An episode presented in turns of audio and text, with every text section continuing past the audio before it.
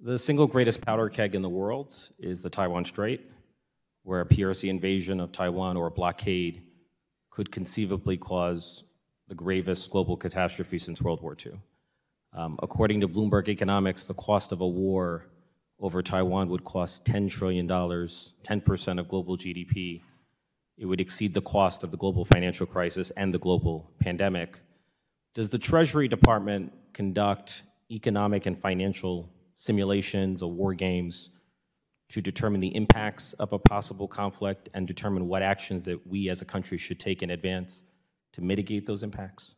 Well, the National Security um, Council and the interagency, um, I don't want to detail steps that they've taken, but certainly the risks um, from the Taiwan Strait have commanded their attention um, and um, preparation. And I'm uniquely concerned uh, about the lack of enforcement as it relates to oil sanctions uh, with Iran. Um, and as we look at the target of Iranian oil revenues, has, tre- has Treasury sanctioned any of the Chinese entities purchasing uh, Iranian oil products? And if so, how many? I'm not aware that we have, but um, we have certainly tried to um, stop those oil shipments by sanctioning um, shippers and um, others involved with them. So you, you, we, you've, you've sanctioned some. Should we be looking at the ultimate purchaser of the oil, which in many cases is, is China? I mean, you said we, we, you haven't implemented any sanctions vis-a-vis China, which is obviously one of the largest buyers of Iranian oil. Is that, is that something of concern? I'll need to get back to you on that. Um, Treasury officials are in China this week, and reports indicate that you're considering a visit later this year. Uh, would you be willing to raise this issue with Chinese officials, either through your uh, through people who currently work at Treasury or through yourself, if you choose to take a visit to China? I will discuss it with people at Treasury.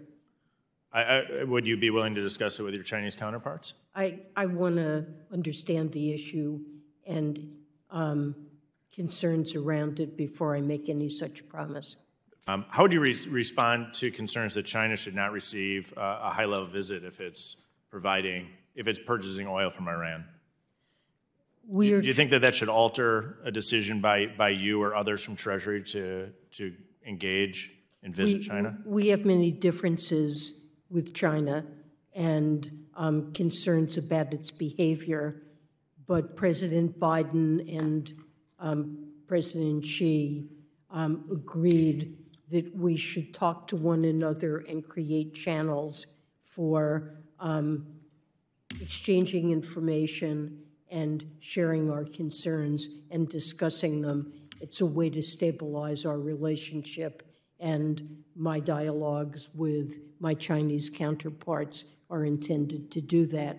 I have um, very honestly and thoroughly in past engagements um, explained many issues that concern us about China's economic behavior.